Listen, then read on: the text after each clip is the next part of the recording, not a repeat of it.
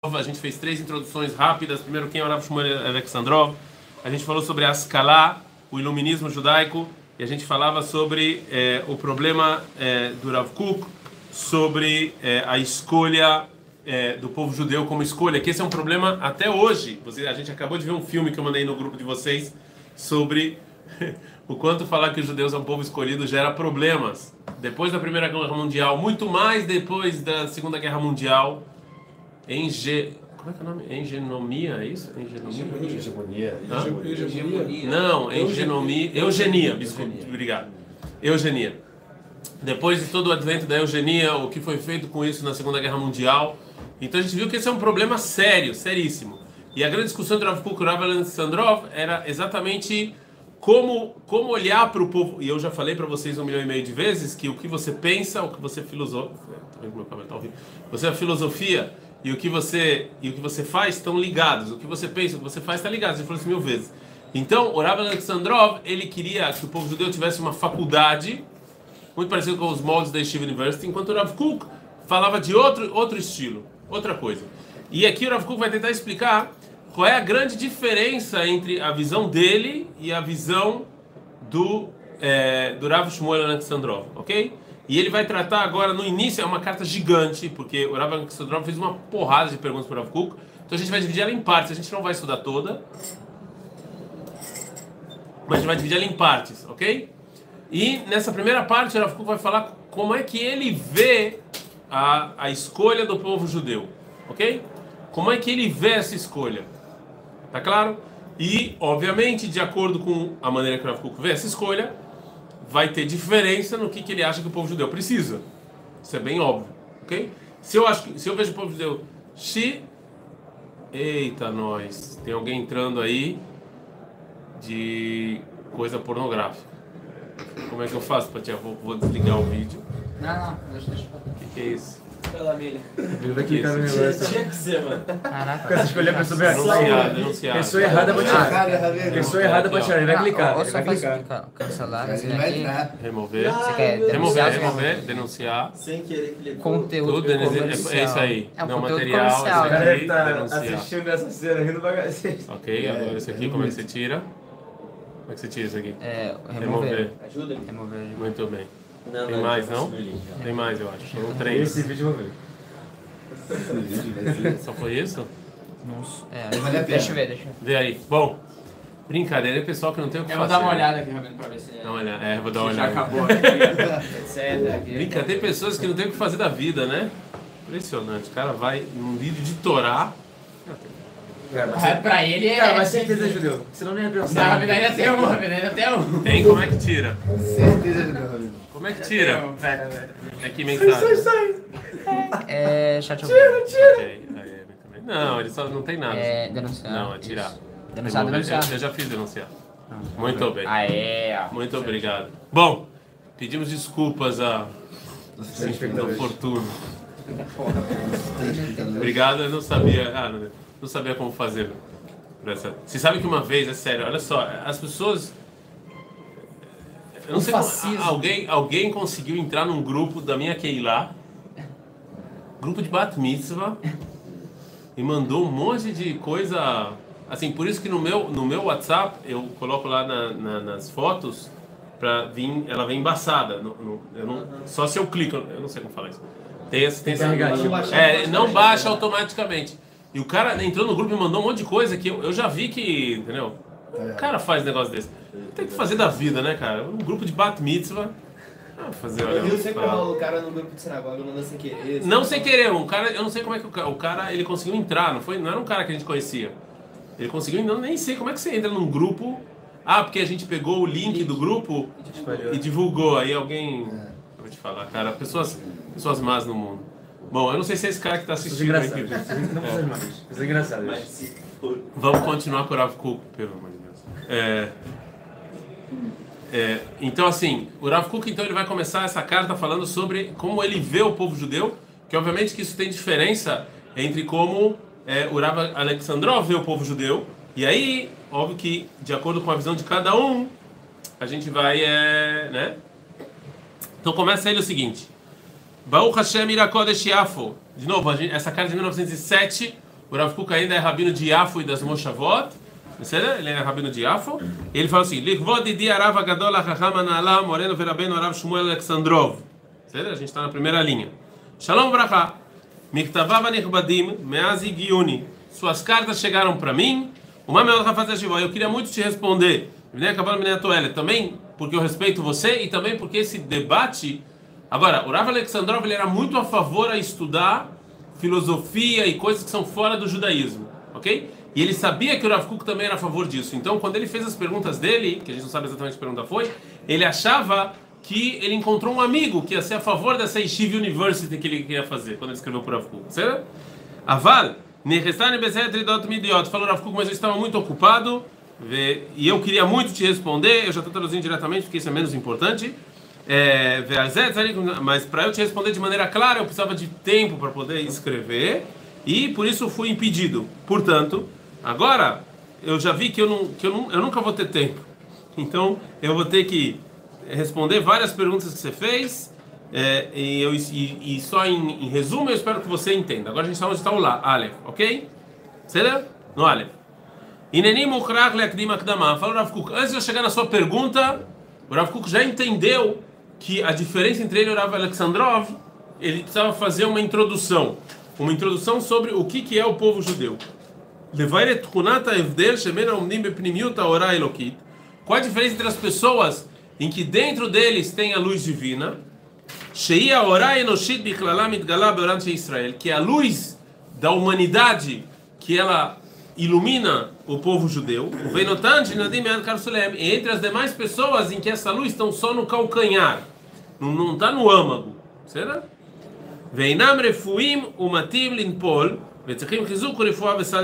eles estão caindo, eles precisam de força e ajuda para se manter em pé. Como a luz divina só está no calcanhar, se essa pessoa não tem ajuda, ele acaba caindo. É isso que o Rav quer dizer.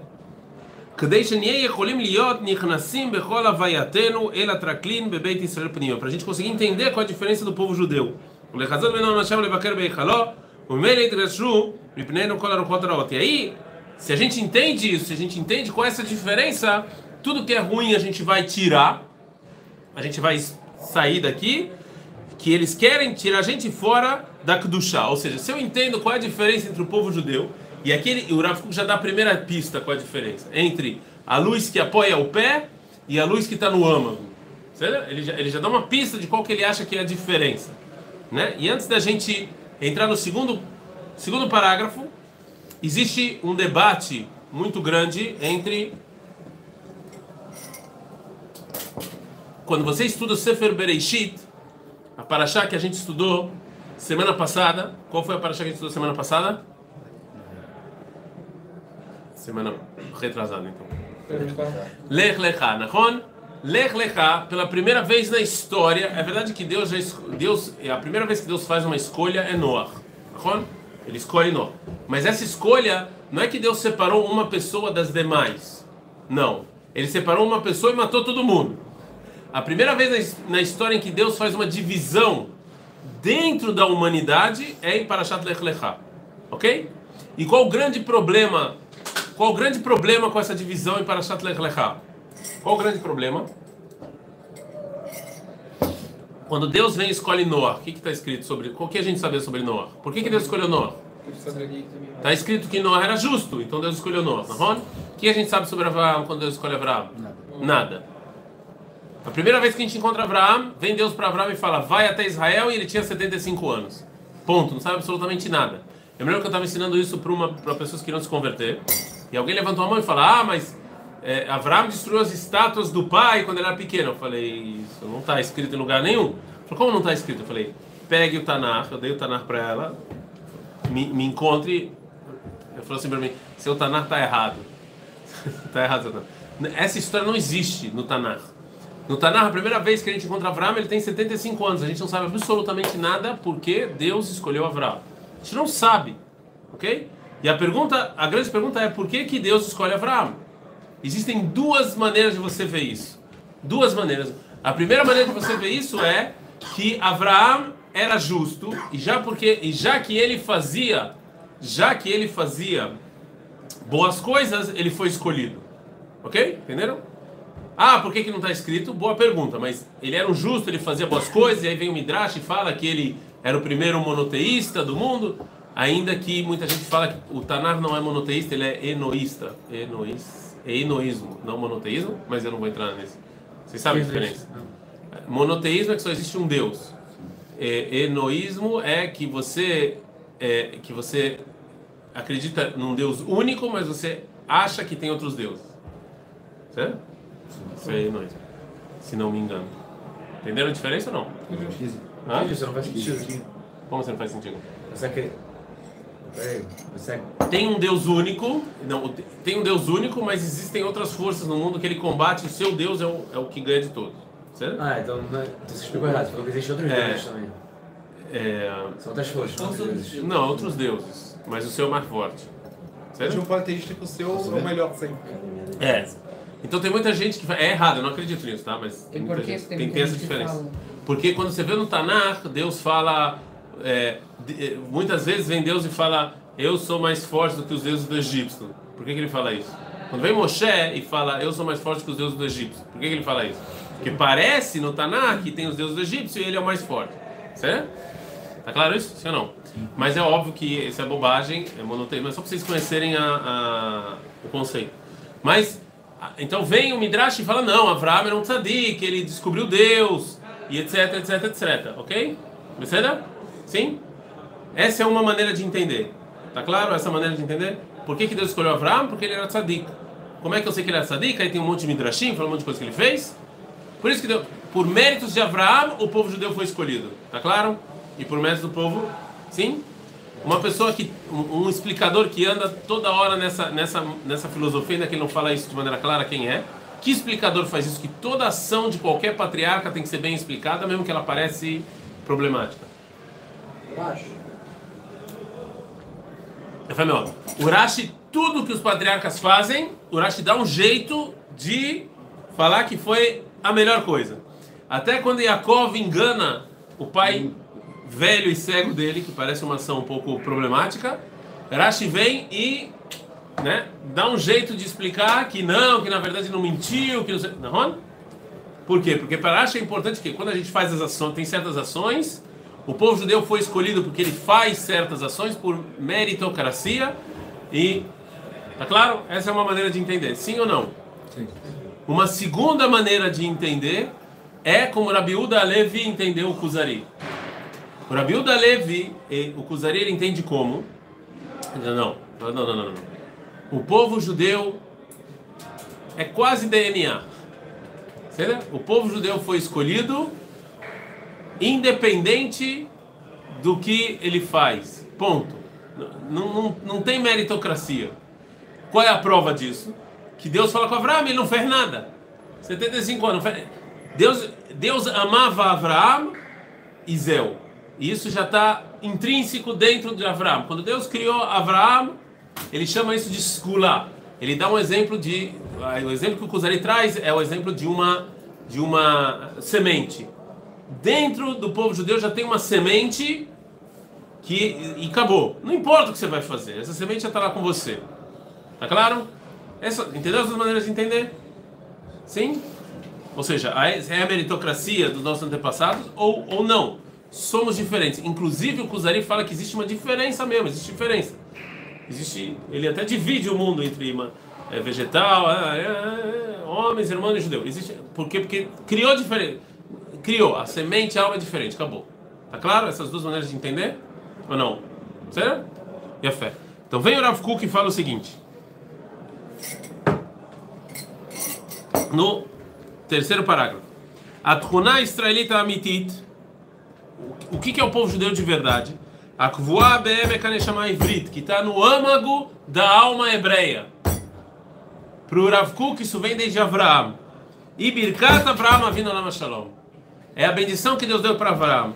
Sheida Lava Katuv, que está escrito em, em Yeshayahu, Zera Avraham o Avi. Zeu, Avraham, Deus ama Avraham e Deus ama o povo que... Então, o Rav Kuk, ele segue a opinião do Ra- do Rabi Levi. Para o Rav Kuk, o povo judeu é diferenciado e ele é especial e acabou. Certo? Não, não importa o que você for fazer. É irrelevante. Não, não é que é irrelevante, óbvio que é relevante. Se a gente faz pecado, a gente é expulso. Mas a escolha é por amor a Abraão, que Deus amava Abraão, então ele já criou assim. Já foi criado diferente. Porque Deus é uma cobra. Não? Hã? Porque Deus é uma cobra. A gente vai falar daqui a pouco, ele vai chegar nisso daqui a pouco. Óbvio que isso tem um objetivo, não é? Você tá matou Deus fez isso. Óbvio que tem um objetivo. Certo? Tá claro? Sim ou não? Então, se a gente. Até o que a gente viu agora na carta, se a gente perguntar qual é a diferença para Rav Kuk, qual é a diferença entre o povo de Deus e demais povos? Resposta: Especial. Agora Rav Kuk tem um pequeno problema. Qual o pequeno problema? É, vocês já ouviram falar no panteísmo de- do, do Spinoza? Panteísmo. Não. Spinoza, panteísmo. Então vou explicar para vocês rapidamente o que é o panteísmo. Óbvio que eu não vou ser aqui é, minucioso, mas o que Aristo, Aristo e muitas, e muitas religiões achavam até Spinoza? Eles achavam que existia Deus e existia o mundo. Certo? Eram duas entidades separadas. Ok? Existe Deus, existe o mundo. Para eu chegar. Então, o Aristo chamava Deus de outra coisa, eu não vou entrar nesse. nesse- na filosofia, não, não, a gente não está aqui para ter agora. Zé. Mas é mais ou menos assim, ok? Inclusive a religião cristã por muitos anos acreditou nisso. E, para eu chegar em Deus, então eu preciso de alguma coisa, ok? Existe Deus, ele criou o mundo, tá bom? Deus está fora do mundo. E para eu chegar em Deus, eu preciso. Tem muitos judeus que pensam, pensavam assim também. Para eu chegar em Deus, eu preciso de alguma coisa, ok? Profeta, mitzvot, a, inteligência, a sabedoria, a filosofia, não importa. Mas são duas. Tá claro? Sim ou não? Ok? Por isso que, por exemplo, eu não sei se é verdade ou não, mas eu vi uma explicação. É, se eu vejo o mundo como algo separado de Deus, então é, a ecologia para mim é menos importante, ok? Porque não é, não tem nada divino no mundo. Eu, eu- é só um meio para eu chegar em Deus, mas não existe nada divino, tá claro? A fé. Veio Spinoza e criou o panteísmo. O que é o panteísmo? Que o mundo e Deus é a mesma coisa. Ok? As árvores, os animais, as pedras, tudo é Deus. Ok? É, é, é, ou seja, o meu encontro com Deus ele se dá nesse mundo. Não é, eu não preciso de algo, não é uma coisa externa ao mundo. Ele está aqui. Mas isso, isso não, não dá muito brecha vazar. Dá. Dá brecha para outros problemas. Por isso que a gente vai ver que o Rav Kuk ele aceita parte do argumento de Spinoza. Ele também, o Rav também viu o mundo panteísta, mas, mas com, com algumas diferenças do Spinoza, certo? Mas como o Spinoza é mais famoso, estou trazendo para vocês. Mas tá claro? Sim, dá. Inclusive, inclusive uma das expli- umas explicações da, da idolatria é que o mundo era panteísta antes e eles estavam tão elevados que eles se confundiram É, que a presença de Deus estava em tudo e eles achavam eles acabaram achando que aquilo era Deus entendeu a presença de Deus é, é o Sol então ele acha que o Sol é Deus porque eles estavam eles entendiam eles entenderam esse conceito de maneira errada você tem razão isso pode levar a idolatria sem dúvida ok tá, mas está clara a diferença entre panteísta ou não ok Efemão. Então, o Rav Kuk, esse também, por isso que o Rav Kuk fala, agora vocês entendem também o Orota Tshuva. Não dá para entender o Orota Tshuva do Rav Kuk se a gente não entende esse conceito. Por quê? Porque o Rav Kuk, o mundo, isso é, isso é base da filosofia do Rav Kuk. Muita gente que discute com o Rav Kuk discute com essa com essa nessa nessa nessa parte, nesse ponto. Que ponto eles discutem? Que o mundo está avançando. O Rav Kuk sempre fala que o mundo está avançando. Isso é, isso é a base da filosofia do Rav Kuk. O mundo está sempre se desenvolvendo. Não quer dizer que o mundo não cai. Óbvio que cai, mas, mas tudo que aparece no mundo faz parte do mundo se desenvolver. Todas as filosofias que... O mundo está sempre em desenvolvimento. Está sempre indo para frente. Isso é chuva. Por quê? Porque quem é completo? Deus. E se eu falo que Deus é o mundo, o mundo então, no potencial ele é completo, mas na prática ele não é. Mas se Deus está no mundo, ele sempre tem que querer chegar a ser igual a Deus, porque Deus está lá, tá claro?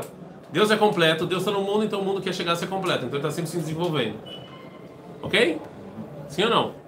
Então, assim, como é que você explica então isso? Como é que você põe agora esse conceito do Rav Kuk junto disso que ele falou que o povo judeu é diferente? Porque óbvio que o Rav Kuk foi influenciado pelo pelo humanismo, etc. Então, para ele também quem não é judeu é divino. Sim? Então, qual que é a diferença entre o povo judeu e não? Certo? Então, fala o Rav Kuk o seguinte: Etzem israelim em klulim rak benekudat avat Hashem itbarah. A vida do, do povo judeu é esse amor que Deus tem pelo povo judeu e por Avraham. Ve'avat shmo itbarah dafka beshem Hashem Elokei Israel. E amar a Deus é só através do é, povo judeu. Todas as demais condições da vida e etc. Pratim veklalim, é, tanto gerais quanto individuais. Reinam rak totzaot miluam leisod. Tudo isso é só, isso aqui vem só como base para o principal. Vizot tchanat haikarit shelanu. Esse é o principal parte do povo judeu. O que que é? Bereshit desde que a gente nasceu, qual que é o principal? Às vezes você não vê isso, que o povo judeu, esse amor de Deus com o povo judeu. E o ela vai voltar com mais força. Às vezes você não vê o amor de Deus para o povo judeu, ou o que, que mudança o povo judeu está fazendo. Mas ele vai com mais força depois. Se você tem uma coisa que ele quer muito se espalhar e você deixa ele muito tempo preso, quando você abre, ele abre com mais força. Assim também é o povo judeu. Por muitos anos no exílio, a gente ficou preso. Aí quando você vem e liberta o povo judeu, a gente vai com mais força ensinar esse amor a Deus. Né? É, tá, é, mais, o que Isso aqui nunca vai mudar povo judeu, o amor ao povo judeu, isso não vai mudar, não importa. Né? É, Taluhot Haim Vetzuratam Hitzonim, Em, Mikibol Lifamim Ezeshinui, Avalot Torren Apnimi. Pode ser que o povo judeu, de maneira externa, vai ter alguma diferença, mas de maneira interna, nunca vai diferenciar. Vezot Yatchuna Shelanakvai Vekayemet. E isso é uma coisa fixa e para sempre. Sheinat Trikalo Mekar Velo Filosofia. Isso aqui você não precisa nem de ciência e nem de filosofia. Você não precisa de nenhum condimento para isso aqui existir. Em outras palavras, o que o Rav está falando é o seguinte, que o povo judeu, ele, ele, já, ele já é shalem, ele já é perfeito, ele já, ele já experimentou essa experiência. Na época de Abraão, na época que a gente saiu do Egito, a gente já chegou na shlemut, a gente já chegou na, na, na, na, é, na plenitude. Então, o que a gente tem que fazer é tentar voltar ao que a gente já foi. Enquanto que os demais povos nunca foram. Eles têm que se desenvolver até chegar nisso. Ok? Ou seja, o que o Rav está falando é o seguinte: ele pega, ele pega o, o Rabiu da Levi e fala que o povo judeu é diferente, por quê? Porque Deus ama ele. Então a diferença na essência. E qual a diferença dele? É que ele já é pleno. Então, para eu voltar a ser pleno, eu tenho que voltar às minhas fontes. Eu não preciso de nada externo para me ajudar a voltar ao que eu já fui. Enquanto que a, a humanidade em si, eles precisam de coisas externas. Se, se eu entender esse ponto na filosofia do Rav Kuk, então, o que, que o Rav Kuk vai falar sobre a medicina, não medicina, sobre a filosofia, a ciência, etc. Ele vai ver isso como um avanço necessário para a humanidade, mas não para o povo judeu. Porque o povo judeu já chegou na plenitude, então eu não preciso dessas coisas. Eu não preciso desses condimentos, eu não preciso disso. Então, eu posso aprender isso, eu posso estudar isso, mas eu não preciso disso para evoluir. Quem precisa dessas coisas para evoluir é a humanidade. Então eles precisam. Então quando veio agora o, o Rav Alexandrov ele, entende, ele entendeu a, a, a, escolha do povo judeu de maneira extremamente diferente. Talvez ele entenda que a experiência do, que a escolha do povo judeu tem a ver com com ações. Se tem a ver com ações, eu sempre preciso de coisas externas para melhorar. Então ele vai falar Yeshiva University, mas o Rav Kuk vai falar não, eu não preciso estudar filosofia, eu não preciso estudar ciência para o povo judeu ser pleno. Eu preciso estudar judaísmo. Tá claro a, a, a diferença entre os dois? Não queria que tivesse rolo. A, a gente vai chegar nisso, mas já, já dá para entender a diferença. A gente, óbvio que ele vai seguir, vai falar o que, que se sim tem que estudar, se não tem que estudar, que, que ele acha de sim estudar. No, no Orota Triá, tem uma piscada lá que ele fala sobre sim o estudo de, de, de, de culturas e, e, linguagens, etc., de outras culturas e linguagens. Não é que ele acha que não, isso aqui não tem utilidade para o povo judeu. Mas a gente não precisa disso para ser pleno. Entendeu? Enquanto que a humanidade precisa. Por que a gente não precisa? Dois motivos. Primeiro, Deus escolheu a gente. E parte dessa escolha foi que a gente passou por um momento de plenitude. Então tudo que a gente tem que fazer é voltar às nossas raízes. e não pegar coisas externas. Estou falando que ele é contra estudar, isso aqui é um entre não precisar e ser contra e ser inútil tem uma, né? Tem um salto muito grande. né? Isso também, aliás, é uma das grandes diferenças entre o Rav- o Kuk e o Rav Soloveitch, por exemplo. O Rav Soloveitch, que é o nome do Rav Josh, ele via bem diferente do Rav Kuk, esse, esse tema todo. Por isso que ele foi Rosh Hashivá da Yeshiva University. O Rav Kuk, não. Tá ok? Bom, essa é a primeira parte da carta. A gente não terminou toda a carta. Eu ainda não sei se a gente continua ou se a gente para para a próxima piscar. Talvez a gente continue um pouquinho mais na próxima aula. Ad cá.